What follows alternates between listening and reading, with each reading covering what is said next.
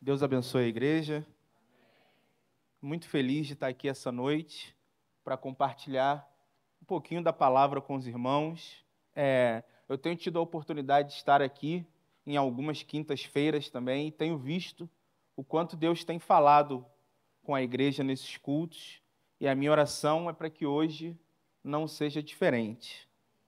Então eu queria te convidar para abrir comigo a sua Bíblia no livro do profeta Abacuque, capítulo de número 3. Abacuque, capítulo 3.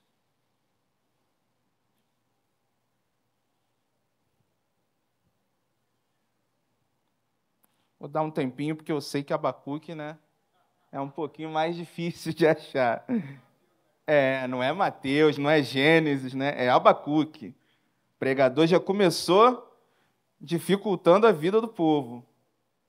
Mas vai dar certo, vai dar certo. Abacuque, capítulo de número 3. Amém? Então eu queria te convidar para se colocar de pé nesse momento, para que nós leiamos. Nós vamos ler apenas os dois primeiros versículos desse capítulo. Diz assim o texto: Oração do profeta Abacuque sob a forma de canto. Tenho ouvido, ó Senhor, as tuas declarações e me sinto alarmado. Aviva a tua obra, ó Senhor, no decorrer dos anos, e no decurso dos anos faze-a conhecida. Na tua ira, lembra-te da misericórdia. Só até aqui os irmãos podem tomar assento novamente. Meus irmãos, para que nós possamos compreender de fato a mensagem contida nesse texto, nós precisamos entender um pouco do cenário que estava desenhado no momento em que Abacuque escreve essa profecia.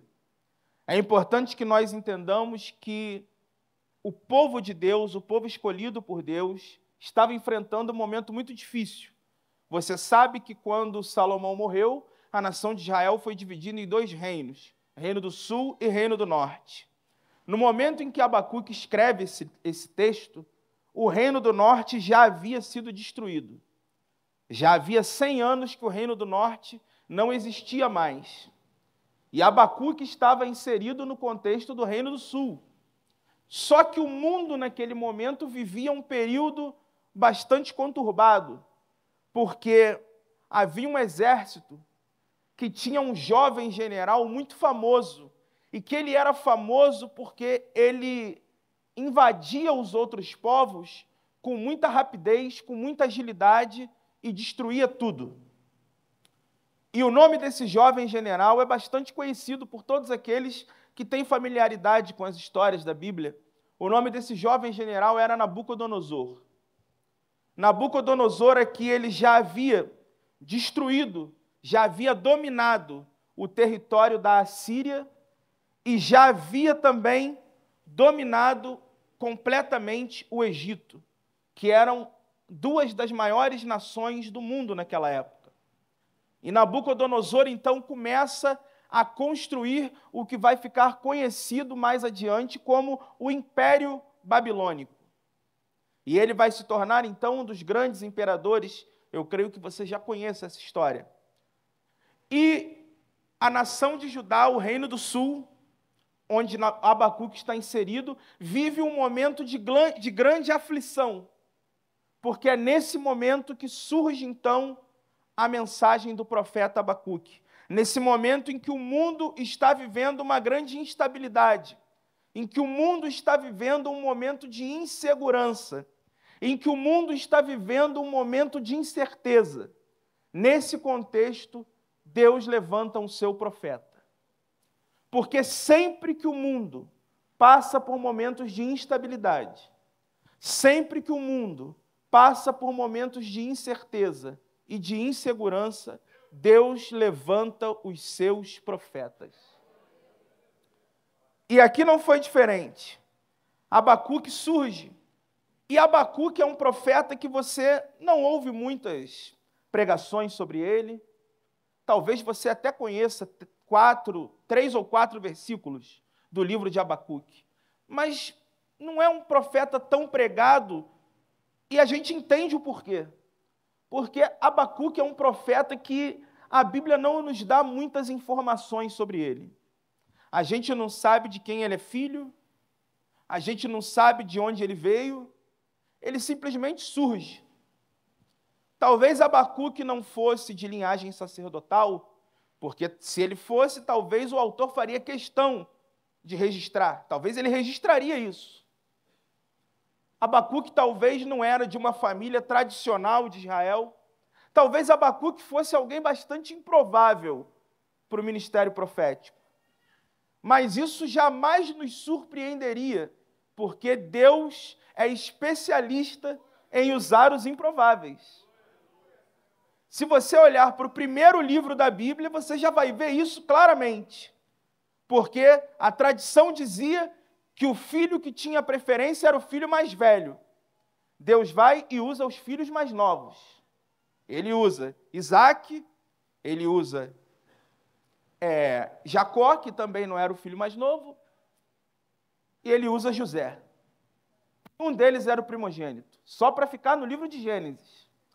A Bíblia diz que as mulheres, a Bíblia diz não, perdão, a cultura da época dizia que as mulheres mais valorizadas eram as mulheres que davam muitos filhos aos seus maridos. Aí Deus usa Sara, que era estéril, usa Rebeca, que era estéril, e usa Raquel, que era estéril. Por quê? Porque o nosso Deus é especialista em usar os improváveis. E talvez você tenha chegado aqui hoje achando que você é a pessoa mais improvável do mundo para Deus usar. Mas a boa notícia é que é justamente para você que Deus está olhando nessa noite. Porque todos nós que estamos aqui, um dia fomos improváveis. Eu era um improvável. Não conheço a história do pastor Patrick, mas acredito que também era um improvável, né? Então, Todos nós éramos improváveis, e se hoje nós estamos aqui, você também pode estar. E a história diz então que Abacuque, que era um improvável, surge como um profeta. Só que o ministério de Abacuque ele é um pouco estranho, porque ele inverte a lógica dos profetas. Porque quem era o profeta? O profeta geralmente era alguém que recebia uma mensagem de Deus e entregava ao povo. O profeta tinha que ser alguém que não tinha medo, porque geralmente ele corria risco de vida. Então ele recebia a mensagem de Deus e entregava ao povo. Abacuque inverte essa lógica, porque Abacuque, na verdade, ele vai falar direto com Deus. Ele vai pegar a mensagem do povo e vai levar para Deus. É o contrário. Abacuque é um profeta diferente. E aí, quando a gente vai lendo o livro de Abacuque, a gente vai perceber que no capítulo 1 do livro, Abacuque já começa o livro em pranto diante do Senhor. Ele já começa o livro em pranto e questionando ao Senhor. E a pergunta principal de Abacuque no primeiro capítulo é: por que o Senhor permite que o mal aconteça no meio do nosso povo? Esse povo está entregue à idolatria, esse povo não quer saber do Senhor. Nabucodonosor ganha cada vez mais poder ao redor da nossa nação e o Senhor não faz nada para mudar esse quadro. Como é que o Senhor permite que isso aconteça? Agora imagine você, se um profeta que recebia a mensagem de Deus e entregava para o povo já corria risco de vida, imagine esse profeta que chega diante de Deus com essa postura. Que a gente sabe que Deus, naquela época, né? Se não andasse na linha, o negócio podia ficar feio. E Abacuque chega diante de Deus nesse tom. Como é que o Senhor permite esse mal? Como é que o Senhor permite que o teu povo chegue a esse ponto? Abacuque está cheio de perguntas. E talvez você também tenha entrado aqui hoje com várias perguntas para Deus. E deixa eu te contar uma coisa: ter perguntas para Deus não é pecado. Fazer perguntas para Deus não é pecado, não. Se você tem dúvida, pergunte. Se você está em dúvida, não volte para casa com dúvidas. Pergunte ao Senhor, porque as coisas têm acontecendo. Deus não tem problema nenhum em responder às suas perguntas.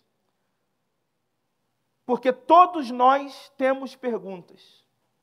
Mas quando você lê lá no livro de João, no capítulo 16, Jesus está falando sobre aquele grande dia em que nós nos encontraremos com Ele, em que nós estaremos com Ele.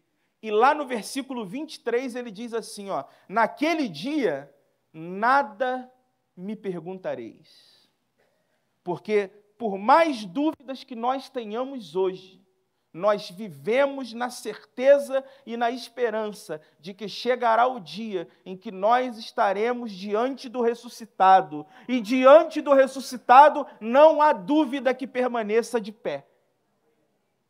Mas enquanto nós estamos aqui, as dúvidas surgem e nós devemos lidar com elas, e é normal lidar com elas.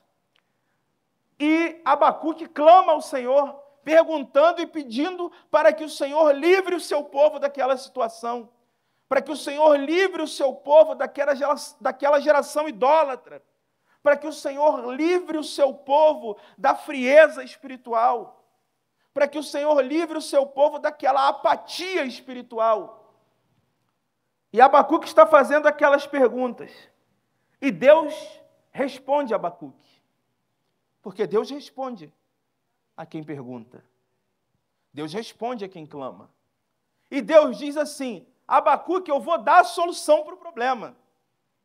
Imagine você no lugar de Abacuque. Abacuque deve ter feito glória a ti, Senhor. Muito obrigado, porque o Senhor vai resolver o problema. E Deus, sim, eu vou resolver o problema, Abacuque. Ô oh, Senhor, muito obrigado, porque o Senhor ouviu a oração do teu profeta. Muito obrigado, Senhor. Sim, sim, de nada, eu vou resolver. Mas, Senhor, qual é a solução que o Senhor vai dar para o problema? A solução é a seguinte, Abacuque, anota aí a Babilônia vai entrar, vai invadir, vai matar um montão e o resto vai levar para o cativeiro. Que isso? É, essa é a solução. Mas por que isso, Senhor? Abacuque, está decidido. Nabucodonosor vai cercar Jerusalém, vai tomar, vai destruir o templo, vai levar o povo para o cativeiro e vocês vão ser escravos na Babilônia. Mas por que isso, Senhor? Que eu decidi. E aqui existe uma lição que nós precisamos entender, que é a seguinte: nem sempre a solução que Deus dá para o nosso problema é a solução que nós queremos. Deus ele soluciona os problemas, mas nem sempre da maneira que a gente quer. E nós precisamos estar atentos para discernir quando Deus está solucionando o nosso problema de uma maneira diferente da que a gente pensava. Porque às vezes a gente acha que a gente vai pedir as coisas para Deus e tem gente que já pede dando a solução. Você já viu isso? Senhor, Senhor, eu peço que o Senhor faça isso, aí faça isso, depois, Senhor, o Senhor faz assim, faz assado. Você não está pedindo para Deus resolver. Você quer resolver do seu jeito. Mas Deus tem o jeito dele de resolver. E muitas vezes o jeito de Deus resolver vai contra as nossas expectativas. Às vezes você ora para Deus resolver uma situação e Deus diz: Eu vou resolver, vou resolver da seguinte forma: eu vou te tirar daquele lugar. Mas você não quer sair de lá. Às vezes Deus diz: Eu vou tirar essa pessoa da tua vida. Mas você não quer que a pessoa saia. Às vezes Deus diz: Eu vou trazer de volta aquela pessoa para a tua vida. Eu vou te levar de volta para aquele lugar e você não quer voltar, mas as soluções de Deus não são as nossas soluções. E ainda bem que não, porque a nossa vontade é uma vontade caída, é uma vontade contaminada pelo pecado, mas a vontade de Deus, ela é boa, perfeita e agradável. Então eu quero te convidar essa noite a experimentar sem medo as soluções que Deus tem para a sua vida. E Deus diz isso para Abacuque no capítulo 1. Quando chega no capítulo 2, Deus ordena o seguinte: Abacuque, isso que eu falei para você, escreve num lugar que dê para todo mundo ler. Porque a mensagem de Deus não é para ficar guardada com a gente. Ela tem que estar num lugar onde todos possam ver. E ele diz: então guarda essa mensagem num lugar onde todos possam ler. E Deus diz o seguinte: Abacuque, fica tranquilo, porque a Babilônia vai invadir, vai dominar, vai levar vocês para o cativeiro, mas isso vai durar um tempo determinado, porque depois de um certo tempo, a Babilônia também vai perecer. E aí, mas Senhor, é muita morte. Vai morrer israelita, vai morrer depois babilônio? Sim, Abacuque. Mas sabe qual é a melhor notícia? É que o justo viverá pela fé. Está no capítulo 2 de Abacuque. O justo viverá pela fé. Essa frase é muito bonita, mas viver pela fé não é uma tarefa fácil. Porque viver pela fé significa abrir mão de muitas seguranças que nós temos. Nós queremos muitas vezes nos apoiar em coisas humanas, em coisas materiais. Mas quem vive pela fé, vive confiando no Deus que garante. O mundo pode estar tomado de morte lá fora. O mundo pode estar tomado de guerra, o mundo pode estar tomado dos mais diversos problemas, mas o justo continua vivendo pela fé. Enquanto houver fé, haverá vida. Enquanto houver fé, a morte não tem vitória. E chegará o dia que a morte será vencida para todo sempre. Até lá, o justo viverá pela fé. E aí, quando Deus diz essa frase para Abacuque, tudo muda.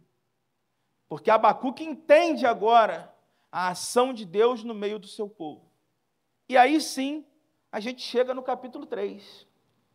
Volta lá no versículo que a gente acabou de ler e você vai perceber uma coisa. Eu disse para você que Abacuque começou o livro se lamentando. Começou o livro questionando. Começou o livro no embate com Deus. Mas dois capítulos depois, Abacuque começa o capítulo 3 cantando.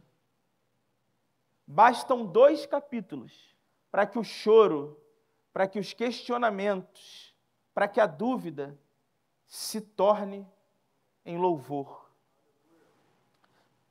Meu irmão, eu não sei com que objetivo você veio aqui hoje. Eu não sei quais são os anseios do teu coração. Eu não sei quais são as angústias que têm tomado conta da tua alma. Mas de uma coisa eu sei: Deus é capaz de transformar as tuas lágrimas em louvor nessa noite. Deus é capaz de pegar alguém que entrou por aquelas portas chorando e fazer com que você saia daqui cantando, louvando e engrandecendo ao nome dele. Porque foi assim que ele fez com Abacuque. O mesmo profeta que começa o livro em angústia, no capítulo 3, ele vai cantar uma das mais belas canções de toda a Bíblia Sagrada. Portanto, não pense que se você tem enfrentado um momento difícil, esse é o ponto final na sua história porque Deus pode começar a escrever uma nova página a qualquer momento. Foi assim com a história de Abacuque. Abacuque, então, canta ao Senhor, ora ao Senhor em forma de canto. E ele clama, agora não mais pedindo um livramento, porque no capítulo 1 ele pediu ao Senhor que os livrasse. Agora ele não pede mais um livramento, agora ele pede um avivamento. São coisas diferentes. Antes ele pediu um livramento, agora ele pede um avivamento. E o que é um avivamento? As definições são muitas. Avivamento é um tema que vem sendo muito falado nos últimos anos, né? já, já nas últimas décadas.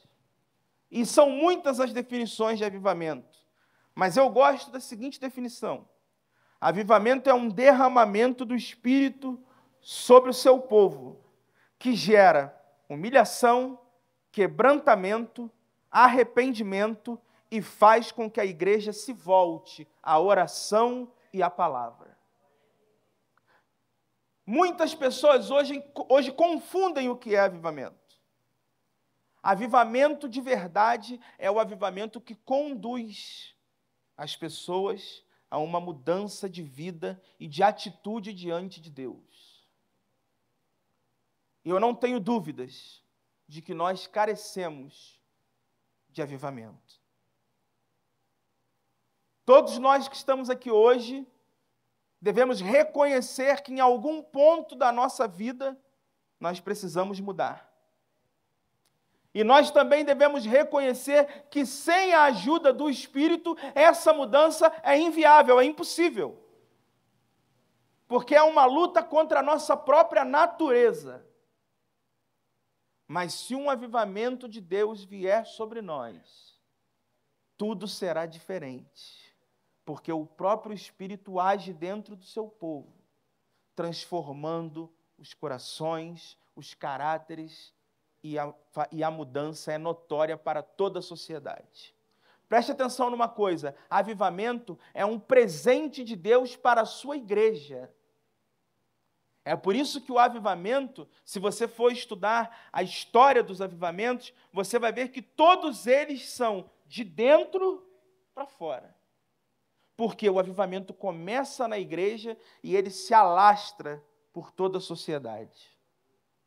Portanto, nós nos reunimos aqui nas as quintas-feiras, nós estamos esse ano falando sobre avivamento, não é por acaso. Não é por acaso que nós oramos pedindo ao Senhor um avivamento, é porque o avivamento vem quando a igreja clama, ele vem sobre nós e é daqui lá para fora. Se você quer uma mudança em Caxias, se você quer uma mudança no Rio de Janeiro, se você quer uma mudança no Brasil, não espere que essa mudança venha de fora para dentro, essa mudança tem que ser de dentro para fora. Muitas pessoas estão esperando que a mudança venha do lugar errado. A mudança começa aqui. A mudança começa na casa do Senhor. Foi assim ao longo de toda a história. Nós poderíamos aqui falar a respeito de diversos avivamentos ao longo da história, mas o tempo não permite. De qualquer forma, é bom que você saiba: não há mudança concreta que não seja de dentro para fora.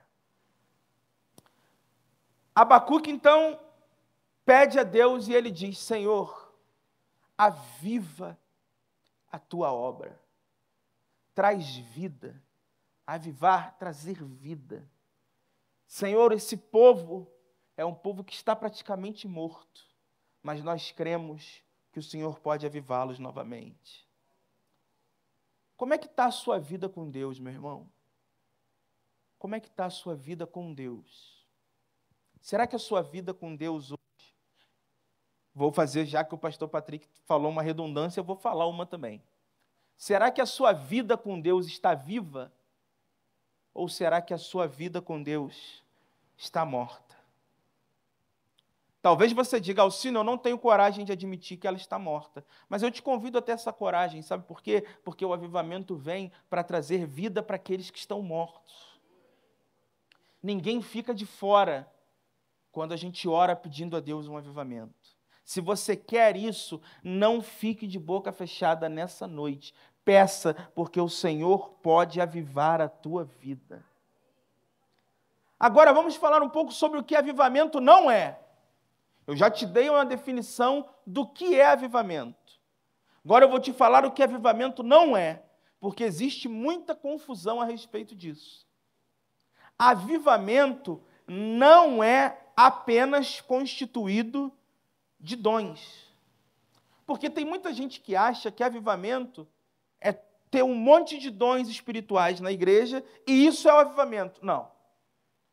Isso faz parte, mas avivamento não é só isso.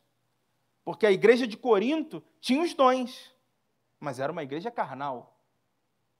Não é o que Paulo diz lá? Era uma igreja que estava completamente dividida. Portanto, os dons espirituais são um ingrediente do avivamento. Mas eles não são a receita completa. Eles fazem parte. Avivamento também não é um mero emocionalismo.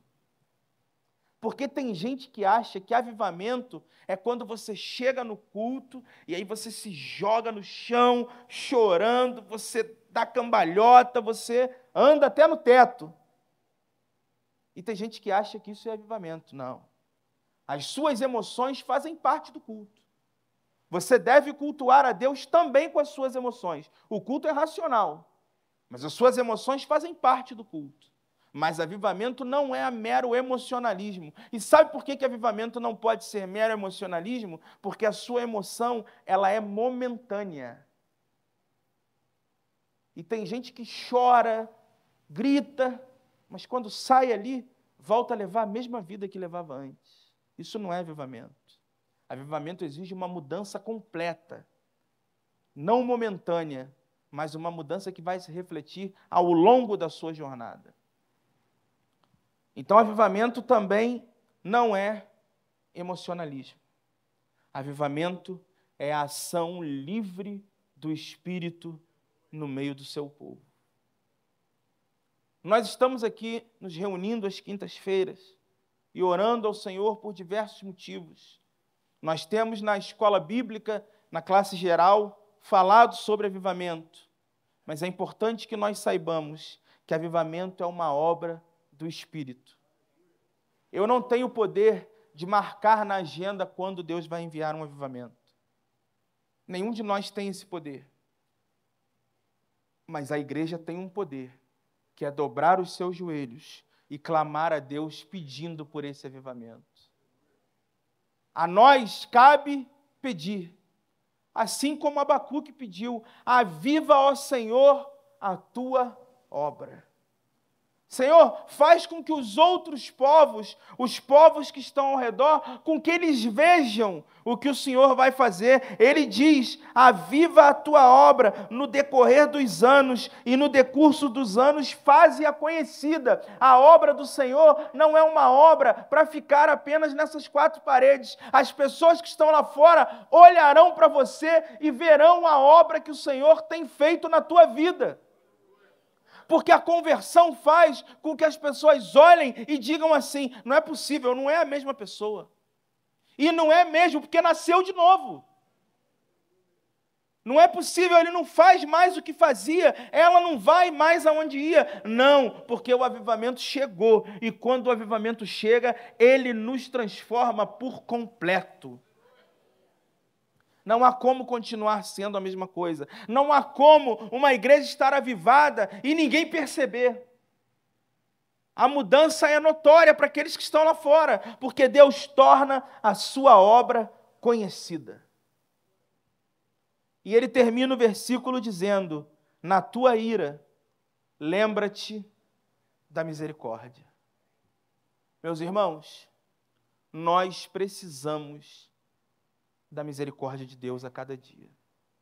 Porque são as misericórdias dele a causa de nós não sermos consumidos.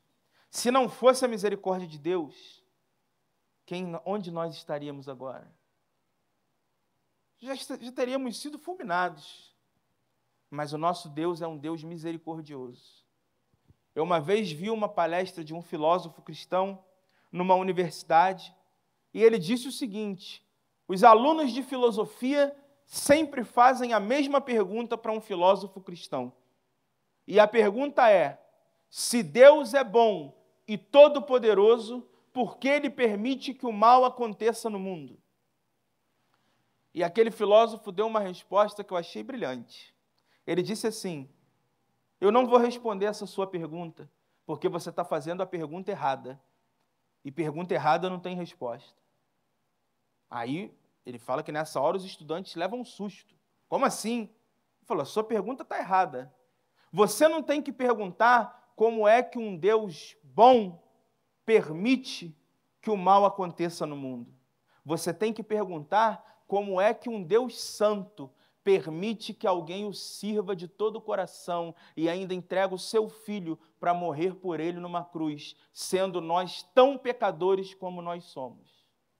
Essa é a pergunta certa. Nós precisamos entender que nós devemos entregar a nossa vida diante de Deus, confiantes de que Ele nos ama a tal ponto de dar o seu filho para morrer na cruz por cada um de nós.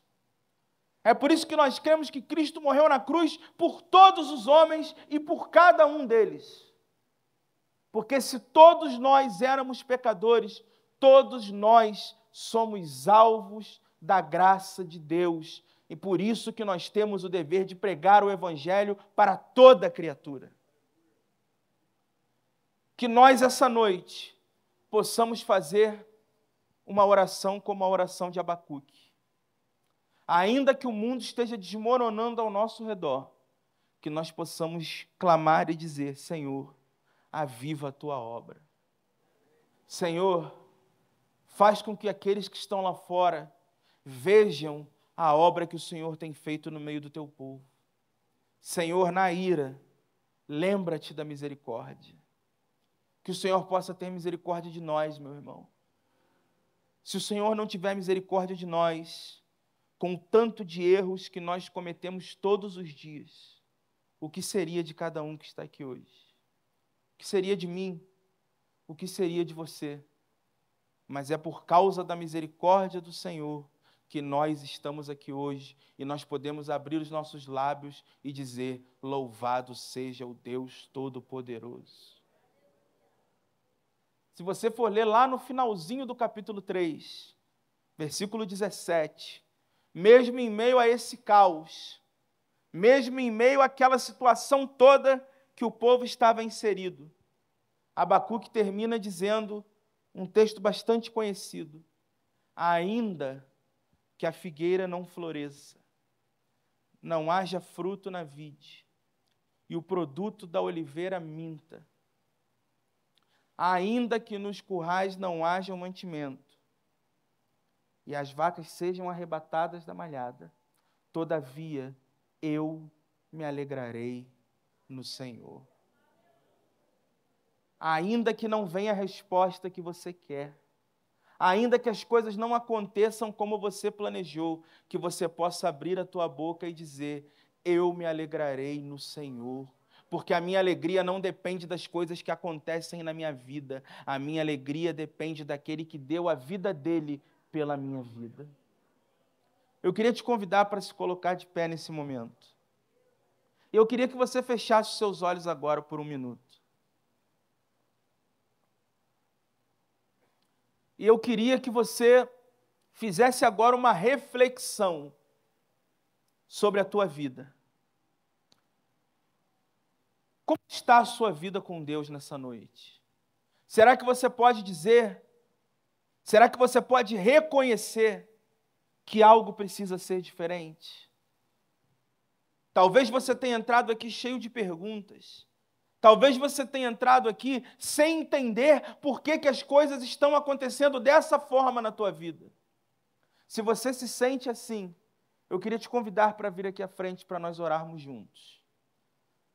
Talvez Deus tenha até, esteja te dando uma resposta, mas não é a resposta que você esperava. Mas Ele te chamou aqui hoje para que você entenda que os caminhos dele não são os seus caminhos.